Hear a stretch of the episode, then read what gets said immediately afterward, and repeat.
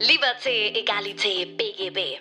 Der Podcast für Jurastudenten und Rechtsreferendare, welcher einen Einblick in die Praxis schafft und dir hilft, über den Tellerrand hinauszusehen.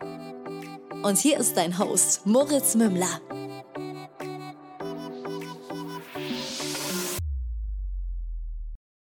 Willkommen zu einer neuen Folge von Liberté, Egalité, BGB. Mein Name ist immer noch Moritz Mümmler und wir befinden uns mittlerweile in der zweiten Staffel des Podcasts, bei dem ich dir heute ein bisschen mehr Einblick geben möchte in den Unterschied zwischen Angestelltenverhältnis in der Großkanzlei und Selbstständigkeit. Ich habe hier einen Gast bei mir heute, das freut mich extrem, die Rechtsanwältin Therese Frank aus Österreich und ich habe bewusst eine Österreicherin gewählt, weil ich äh, fernab von jeglichem Studiensystem und ähm, ja, Studienverlauf einfach mal hören wollte, was sind denn so die Fähigkeiten, die man sich eventuell im Anstellungsverhältnis und dann eben entsprechend in der Selbstständigkeit angeeignet haben sollte. Ich freue mich ganz, ganz sehr, dich hier zu begrüßen, liebe Therese. Herzlich willkommen im Podcast. Hallo Moritz, danke für die Einladung. Ich freue mich sehr. Sehr, sehr gerne. Ähm, man muss dazu sagen, wir haben uns äh, 2019 auf der ähm, Tagung des Deutsch-Österreich-Juristischen Verbandes mhm. kennengelernt. Und ähm, ja, also mich, mich hat das damals beeindruckt, dass du da komplett alleine deine Kanzlei wuppst. Mich würde aber erstmal ganz kurz interessieren, wer bist du denn, wo kommst du her und was machst du eigentlich? Erzähl uns das mal. Ja, gerne. Also mein Name ist Therese Frank, wie du mich schon schön vorgestellt hast. Und ich bin Rechtsanwältin, jetzt schon seit sehr vielen Jahren und habe seit Juni 2018 meine eigene Kanzlei und war davor viele, viele Jahre in einer österreichischen Großkanzlei. Und daher ja, erzähle ich heute gerne so ein bisschen meine Wahrnehmung nach, was der Unterschied ist, ob ich jetzt da draußen alleine unterwegs bin oder quasi in einem großen Topf der Großkanzlei arbeite. Cool. Wie, wie kam es eigentlich dazu, dass du direkt nach dem Studium in die Großkanzlei bist? Also wie, wie was war dein Beweggrund? Ich, äh, ja, es war Zufall, wie so vieles im Leben. Ich habe äh, Jus, heißt das ja bei uns, studiert in Wien mhm. und äh, danach hatte ich eigentlich keine Ahnung, was ich jetzt machen will und habe ein LLM gemacht in London und dort cool. waren die Kanzleien unterwegs, um quasi Talent abzugreifen auch einige österreichische Kanzleien und die haben in fancy Lokale eingeladen und das war als, wie soll ich sagen, Studierende dort im teuren London natürlich super toll, da in ein fancy Restaurant zu gehen und haben gesagt, ja, ist so super bei uns und wenn du wieder zurück bist vom LLM, komm dich doch mal vorstellen und dann machen wir was. Und ich dachte, oh, Großkanzlei, nein, ich will nicht so viel arbeiten und habe ich keinen Bock drauf. Und dann hatte ich aber. Genau, war das so dein Klischee damals? War das so der Gedanke, den du hattest? Viel arbeiten, zwar ja. ein gutes Gehalt, aber sich halt kaputt arbeiten? Ja, genau. Also, das war schon, als okay. ich, das war, ist jetzt einige Jahre her, das war 2007, 2008, als ich diesen LLM mhm. gemacht habe. Und da war schon auch so, ja, die großen Kanzleien, es ist halt sehr viel Arbeit, es ist kein Leben mehr. Irgendwie diese ganzen Klischees, die, glaube ich, heute noch die gleichen sind war halt bei mir damals auch und ich hatte keine Lust drauf. Aber dann habe ich auch nicht gewusst, was ich sonst machen soll. Ich habe gedacht, ach, ich mache jetzt noch ein Doktorat. Und dann war ich dafür auch zu faul, ganz ehrlich. Und dann habe ich mal angefangen, so 20 Stunden als Praktikantin zu arbeiten. Und als ich dann gesehen habe, nach ein paar Monaten, dass ich kein Doktorat schreiben werde, weil es einfach nicht meins ist, habe ich gesagt, okay, ich fange jetzt einfach mal an zu arbeiten und schauen, ob es mir vielleicht doch gefällt oder nicht. Und so bin ich irgendwie dann da reingerutscht und dann tatsächlich in der Kanzlei zehn Jahre geblieben. Okay, spannend. Ähm, ja. Wie war es denn dann tatsächlich für dich, als du angefangen hast? Also haben sich deine Vorurteile bestätigt oder? Ja, es war also das erste Jahr war wirklich grauenhaft, weil ich habe Kartellrecht gemacht und ich fand es so mhm. langweilig mhm. inhaltlich. Also war überhaupt nicht meins. Ich glaube, es hängt halt auch wie so viele Sachen an, was machst du inhaltlich und wie sind deine Vorgesetzten, damit das irgendwie cool ist oder nicht. Also ich fand Kartellrecht schrecklich. Ähm, habe dann eigentlich schon gekündigt, bin ähm, so ein Stage-Praktikum machen gegangen in der Europäischen Kommission Und dann bin ich wieder zurückgekommen und dann habe ich gemacht Litigation, also echt so streitiges Gerichtsverfahren. Und das war teilweise auch scheiße, weil mein Chef war ein Choleriker und Arbeitszeiten es nicht, ja, wie er halt das auch immer fand. Aber es war halt inhaltlich spannend und ich hatte nette Kollegen und je mehr du kannst, desto cooler wird der Job. Also das ist einfach, man muss durchbeißen. Also es war bei mir so, ich habe halt wirklich sehr viele Jahre wirklich durchgebissen und es hat mir nicht gefallen und irgendwann mal löst sich der Knoten und du denkst dir, hey, jetzt checke ich irgendwie, wie das alles zusammenhängt und ich traue mir mehr zu. Und das ist dann der Punkt, wo es dann für mich cooler geworden ist. Aber wenn ich jetzt sagen also kann, praktisch ach, so ein bisschen so toll, wie, nein. Ja, aber praktisch wie ein bisschen wie im Studium. Ja. Äh, erstmal durchbeißen und wenn es dann Klick macht, dann läuft es auch so ein bisschen. Ähm, also praktisch so ein Revival of, of äh, Studium. Ja, es ist, glaube ich, mit allen Dingen im Leben. Ab dem Moment, wo du halt so ein bisschen über die Schwelle drüber bist, wo du Sachen ein bisschen checkst, fängt es halt auch an, dir mehr Spaß zu machen. Ja. Das mhm. äh, ist, finde ich. Das kann ja nicht so schlecht gewesen sein, wenn du zehn Jahre dort warst. Ja, nein, es waren immer so Phasen. Es waren immer so Phasen, wo ich gedacht habe, nein, jetzt gehe ich. Und dann kam wieder, wieder was wieder cool. Und dann wenn nicht. Und im Endeffekt hat es dann so geendet, dass ich Partnerin werden wollte und ja, das nicht möglich war.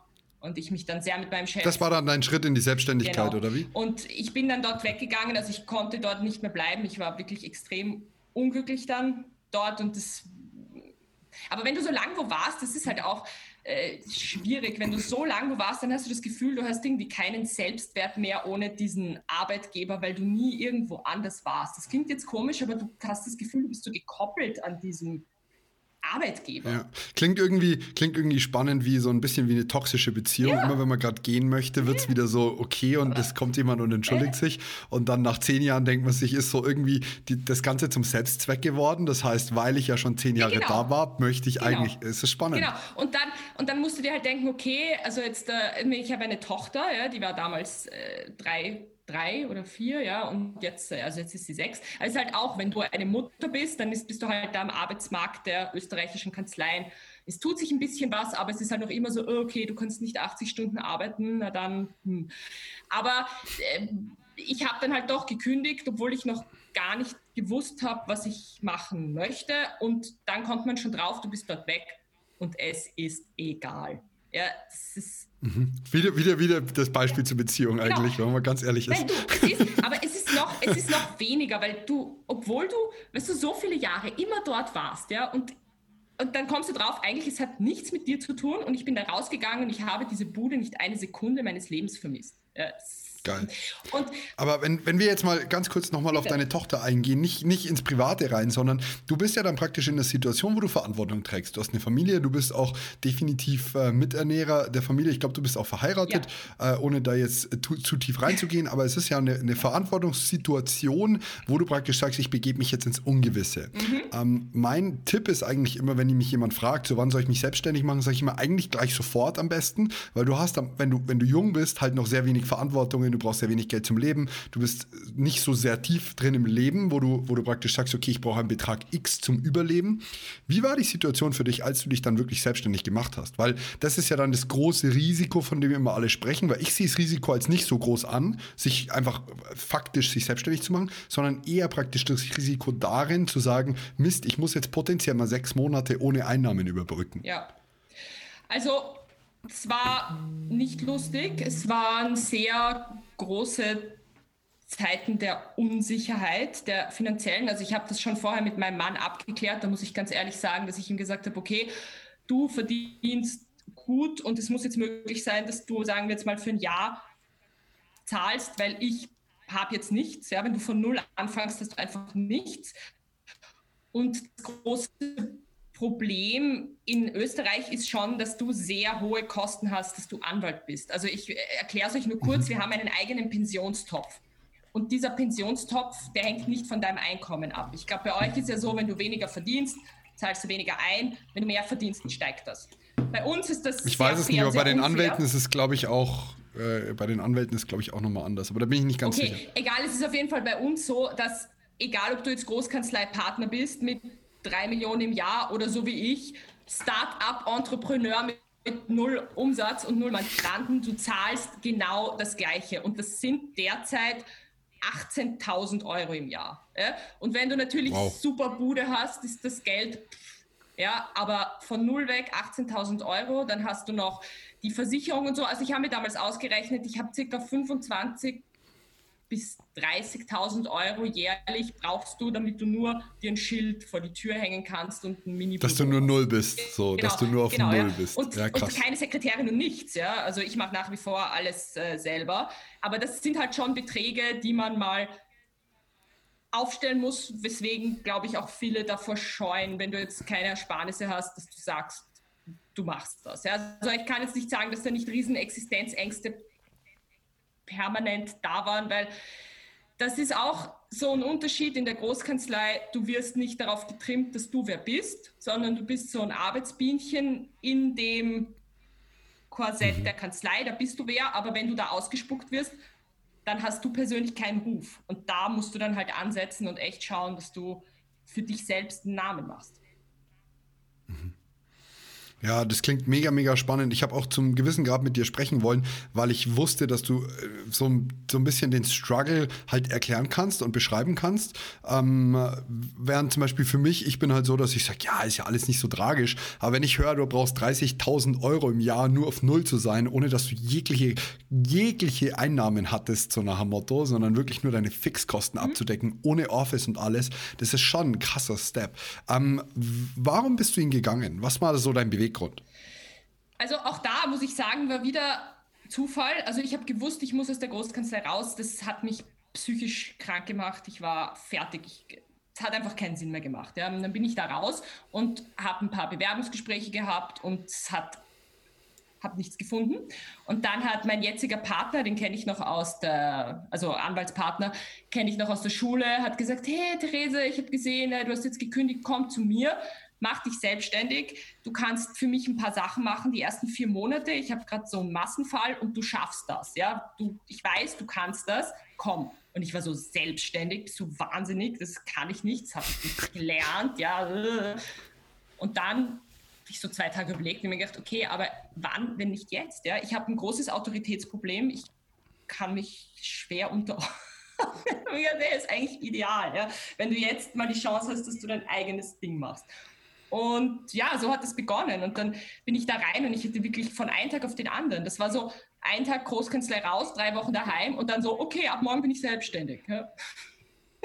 so. Stark. Ja, am Anfang hat man so, am Anfang hat man so an, denkst du dir, okay, hm, was brauche ich jetzt? Hm, Geschäftskonto, also so lauter Dinge, die du nicht denken musstest, fangst du dann so an, ja, dir zu überlegen und reinzuwachsen und auch dich so zu überwinden, dass du jetzt im Fokus bist und du deine Marke sein musst und du dir jetzt einen Namen machen musst. Und das ist am Anfang ziemlich hart und äh, ja, wäre es, glaube ich, schon cool, wenn man auch im Studium hier schon Sachen lernt. Also unser Studium ist einfach wirklich nur Inhalt, Inhalt, Inhalt. Und es gibt nicht diese Soft Skills Sachen, die du brauchen könntest. Zum Beispiel auch, wie baue ich mir ein Netzwerk auf? Ja? Was kann ich mhm. machen? Auch sowas wie Stimmtraining, ja, Auftreten, ja? einfach lauter solche Sachen, die super wichtig sind, aber die dir keiner beibringt und die du eigentlich brauchst, egal ob du jetzt in der Kanzlei arbeitest oder dich selbstständig machst. Ich finde den Step zwischen äh, der, der ganz krassen Gründung am Anfang und der Zeit, die danach vergeht, fast schon ein bisschen spannend, weil ähm, am Anfang ist es noch so, okay, ich brauche, ich brauche, ich brauche und du hast wirklich so Arbeit, die dich so ein bisschen findet, wie Geschäftskonto öffnen, Steuernummer holen, ähm, Software sich kümmern, bla bla bla. Und dann, wenn du so den ersten Moment hast, glaube ich, wo du, wo du sagst, okay, Mist, und jetzt muss ich mich darum kümmern, dass ich Geld verdiene, dann ist es so dieses, ich suche mir jetzt Arbeit. Also wirklich so dieser, das, das ist ein Moment, der, der mich auch immer wieder ein bisschen irritiert, ist so dieses, sich hinzusetzen und zu sagen, Mist, ich muss mir jetzt mal Arbeit suchen, weil sonst sitze ich den ganzen Tag faul rum und es kommt langfristig gesehen dabei nicht zu rum. Dazu gehört natürlich das Netzwerken, dazu gehört natürlich Mandantenakquise und so weiter und so fort. Aber gerade so dieses, jetzt muss ich anfangen, aktiv was zu tun, was nur über diesen Gründungsprozess hinausgeht. Und das ist, also für mich ist es selbst nach sechs Jahren Selbstständigkeit echt immer noch so ein, so ein Struggle, wenn ich was Neues gestartet habe. Hm, ich muss mir jetzt echt Arbeit suchen, weil sonst schaut es in zwei Monaten nicht besser aus als jetzt. Ja, es ist einfach beängstigend, wenn du ja, also ich meine, sagen, du, du bist ja, du hast irgendwie so das unternehmerische Gen, ja, ich meine, du machst ja so viele coole Sachen, aber es gibt nicht so viele Juristen, die das so machen. Also die meisten in meinem Umfeld haben jetzt nicht irgendwelche Start-up oder anderen Businesses an der Seite. Vor allem, wenn du angestellt bist, lernst du es eben nicht. Ja, nämlich auch, wie vermarkte ich, wie mache ich das, wie nutze ich Social Media, diese ganzen Dinge.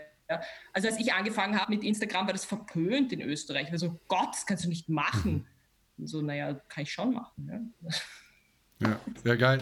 Nein, dazu fällt mir immer das schönste Beispiel ein. Ich bin so, es gibt die, die Hennen und die, und die Hähne. Und damit gar nicht nur so diese Über-Unterordnungsgeschichte, sondern die Henne, die legt ein Ei und dann ist sie still. Und der Hahn, der macht irgendwas und dann gackert der und gackert der, aber der hat noch gar kein Ei gelegt. Der ist noch gar nicht so, dass er sagt, hey, ich habe schon hier, wie, wie denn auch, aber so, der, der, und der gackert und der macht Lärm und ich fühle mich immer so ein bisschen wie ein Hahn. Äh, da lachen auch die Menschen über mich, aber ich, ich gacker halt erstmal und ich zeige so, hier, ich habe das, ich habe das, ich habe das und bin gerade so dabei, dass ich anfange, aber erstens vermittelt Social Druck. Also wenn ich halt sage, ich mache jetzt das und das, dann muss ich auch. Und zum anderen bringe ich das das Wort schon im Umlauf. Also wie du dich selbstständig gemacht hast, bist du wahrscheinlich erstmal zu jedem, den du kanntest und hast so erzählt, hey, übrigens, so ihr könnt mich jetzt dann anhauen, wenn ihr irgendwas braucht, ich bin da, ich und, und das trägt sich halt dann weiter.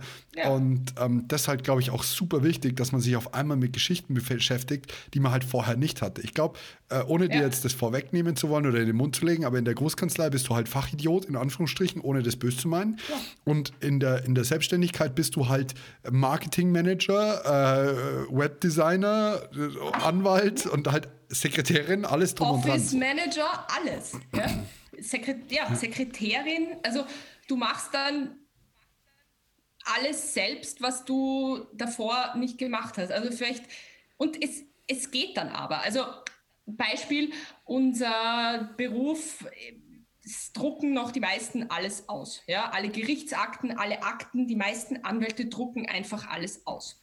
Und habe ich in der Großkanzlei auch gemacht, beziehungsweise mir ausdrucken lassen, natürlich, vom Sekretariatspool. Ja, und dann sitzt du da und denkst so, hm, kostet auch viel Zeit, Sachen auszudrucken. Na gut, machen wir halt elektronische Akten. Und auf, von einem Tag auf den anderen habe ich nichts mehr ausgedruckt. Und es geht auch. Also ich glaube, man ist viel anpassungsfähiger, als man glaubt und man schafft viel mehr, als man vorher glaubt. Das ist, und da ist, glaube ich, auch nochmal echt so, auch dieses Hahn und Henne, was du gesagt hast, das ist schon auch nochmal ein Unterschied zwischen Frauen und Männern. Ich denke, es ist einfach so, dass Männer sich da auch leichter tun mit dem, mit dem Selbstvermarkten. Also ich habe immer so ein Beispiel, es ist jetzt über den Kamm geschert, ja, aber ich meine, wenn Männer 20 Prozent können, 80 Prozent nicht, dann geben sie genau den Fokus auf diese 20 Prozent, die sie super können und die 80 Prozent werden ausgeblendet.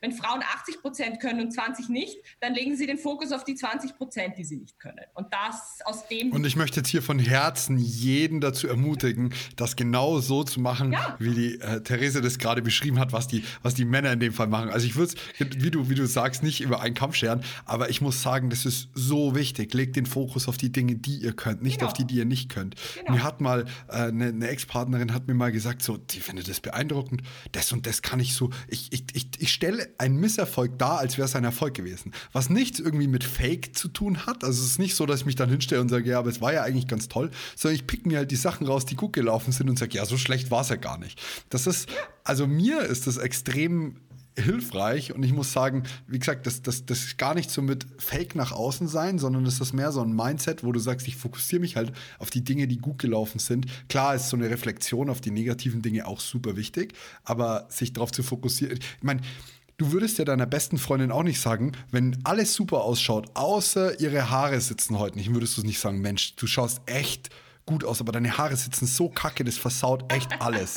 So, und das, warum sagt man das dann zu sich selbst? Ja. So? Mit solchen Menschen würden wir auch nicht chillen wollen.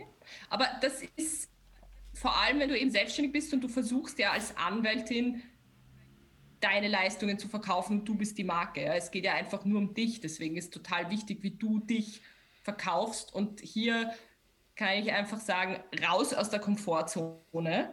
Ja, und eben, ja, also genauso wie du es gerade gesagt hast, ja, Fokus legen auf das, was du gut kannst und das andere, ja, einfach mal beiseite liegen lassen, weil ich meine, kein Mensch kauft dir was ab, wenn du damit anfängst zu sagen, was du alles nicht kannst. Ja, das ist schlecht. Das Schönste habe ich erlebt äh, bei unserer Mitarbeiterin Lina. Sie hat dann, sie sollte unseren, unseren Planer designen und dann habe ich ihr das so erzählt und dann hat sie gemeint, ja, sie kann das alles gerade, sie schreibt gerade ein Buch. Im Nachhinein hat sich herausgestellt, sie konnte es zu dem Zeitpunkt noch gar nicht. Sie hat sich aber in der Zwischenzeit beigebracht und dann war sie so, ja, ich mache das schon. Und sie hat es auch perfekt gemacht und ich war so impressed und das hat mir so gefallen, weil dieser, es war gar nicht so schlimm, dass sie halt gesagt hat, ich, ich krieg das hin, sondern ich fand es so geil, dass sie praktisch gesagt hat, ist egal wie, ich schaffe das und lass mich das machen. Und das ist ein cooles Mindset. Aber was sind so Fähigkeiten, die du gerne gehabt hättest, bevor du dich in die Selbstständigkeit begeben hättest oder wo du schon mal ein bisschen reingeschnuppert hättest, gern?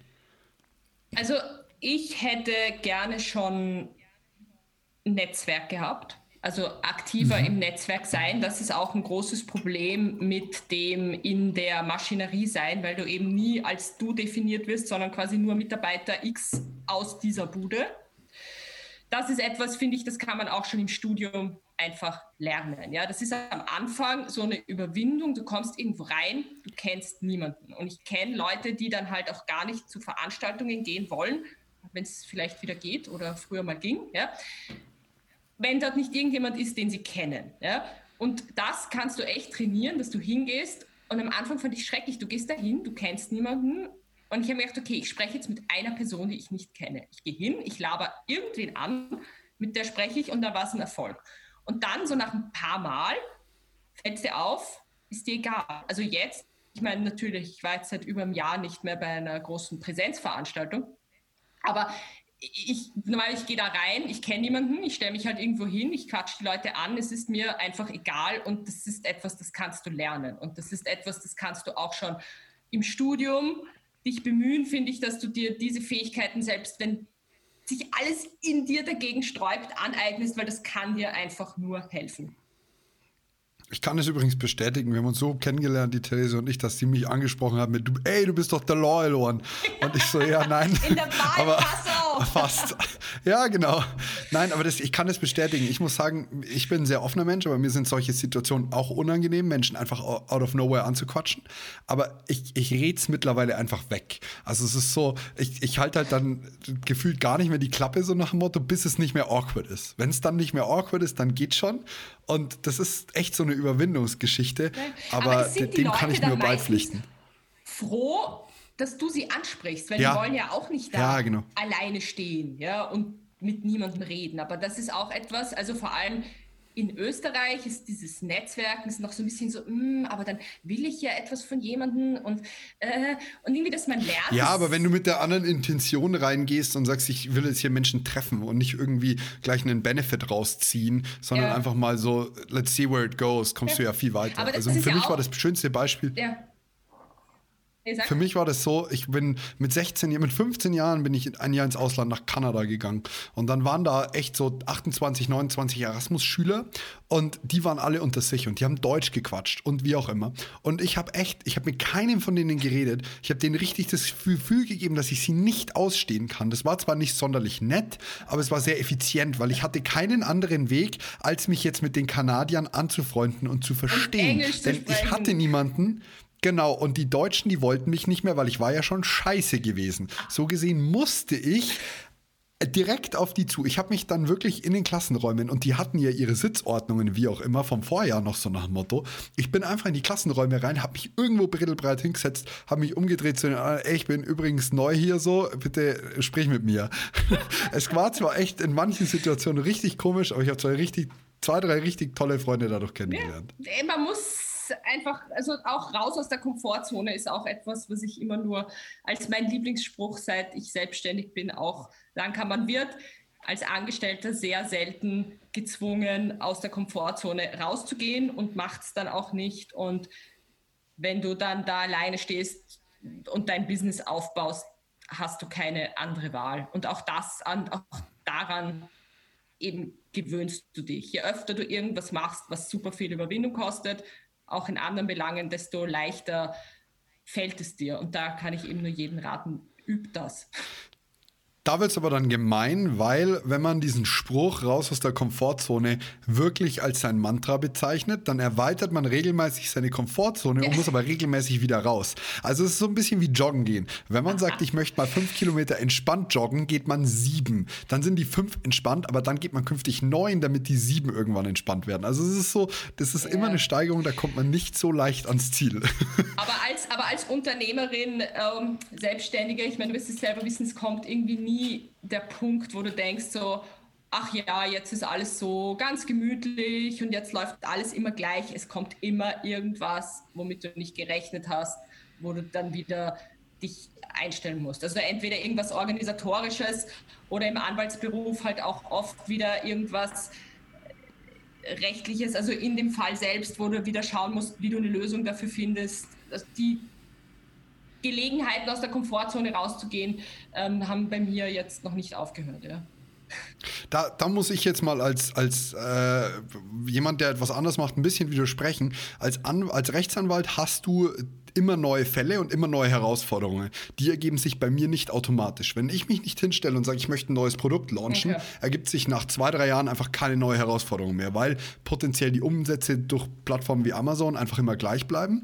Das Problem ist auch faktisch, so eine gewisse Zufriedenheit stellt sich schon ein. Du bist so, ja, hm, so, wenn es jetzt weiterläuft und ich weniger Arbeit habe, dann ist kein Problem. Aber du wächst ja dadurch nicht weiter. Also irgendwann hört ja dein Wachstum auf und du möchtest ja weiter wachsen. Und ähm, also das hat sich bei mir schon zwischenzeitlich zwischenzeitlich mal eingestellt, aber ich versuche das sehr energisch zu bekämpfen. Ähm, mich würde mal interessieren, gibt es etwas, was du an der Großkanzlei vermisst? Mm, ja, die Feiern waren immer lustig, waren halt viele Leute und das war immer recht witzig. Und auch so das soziale Umfeld, es waren natürlich noch mehr Leute, die du kennengelernt hast, auf die du so zum Tratschen zurückgreifen konntest, aber eigentlich nicht. Ja. Ich musste ehrlich sagen, es war für mich die beste Entscheidung, das Beste, was ich machen konnte, da rauszugehen, einfach weil es für mich persönlich so viel besser passt. Und ich sitze jetzt auch nicht irgendwo äh, ganz alleine. Also das wäre für mich ein großes Problem. Ich, ich teile mir ja die Kanzleiräumlichkeiten mit anderen Anwälten. Das heißt, der fachliche und persönliche Austausch geht trotzdem. Das ist für mich mhm. persönlich sehr wichtig.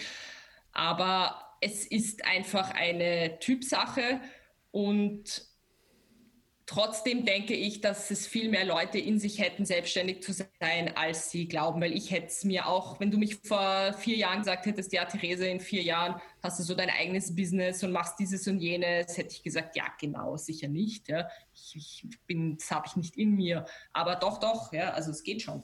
Sicher nicht für jeden, aber. Hat sich deine, ja. hat sich deine Aufopferungsbereitschaft verändert?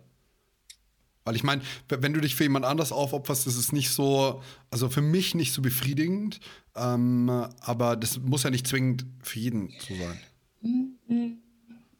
Ich meine, dass ich jetzt, je länger ich selbstständig bin, besser werde im Grenzen setzen. Also es ist ja schon so, du mhm. musst dein Geld einbringen. Das ist ja das Nächste. Das kriegst ja nicht automatisch was aufs Konto, sondern du musst schauen, dass das, was du machst, auch abgerechnet wird und auf deinem Konto landet. Das ist auch ein Punkt, der äh, manchmal zu viel Frustration führt.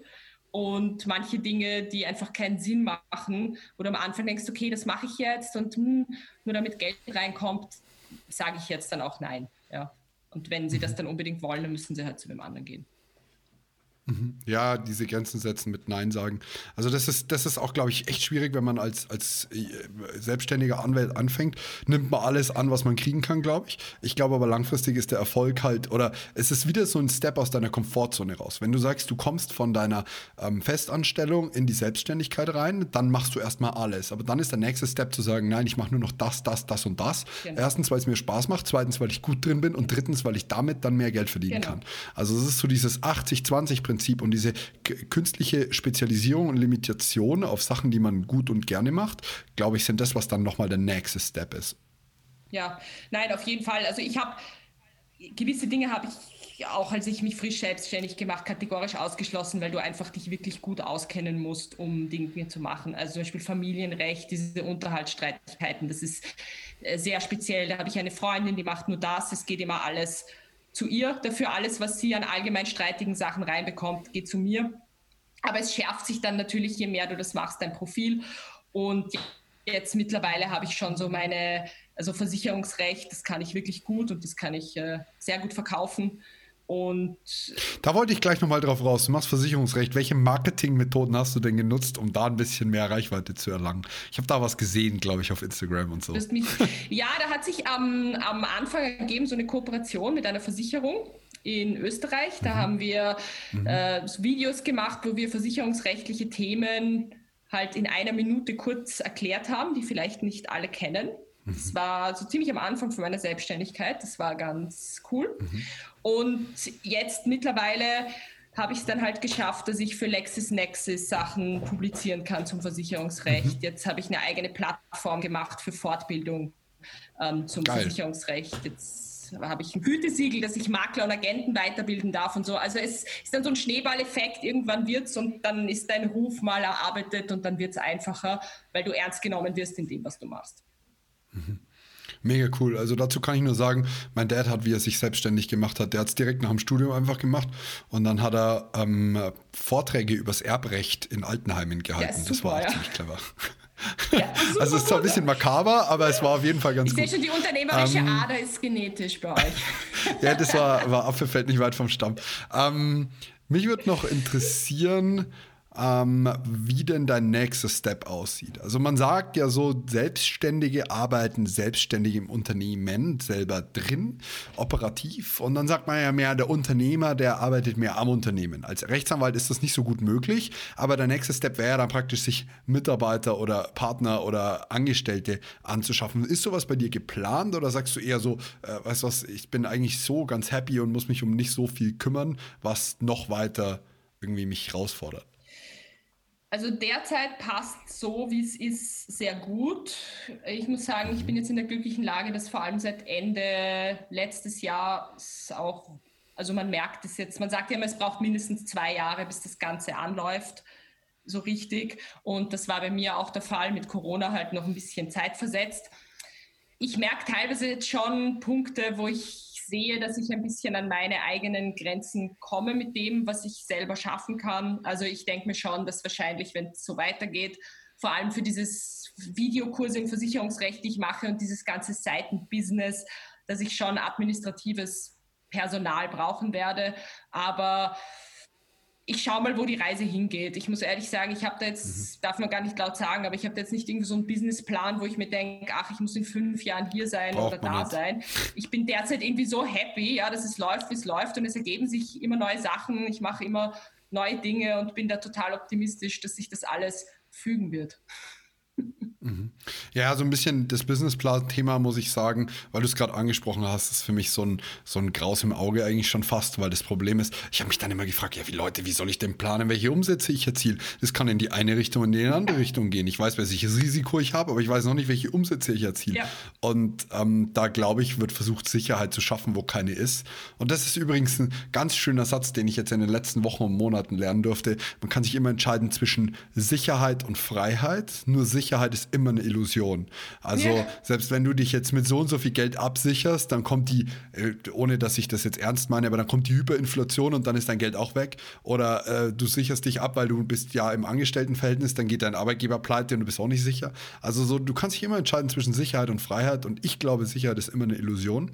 Ähm, und das finde ich ein super Schlusswort dazu.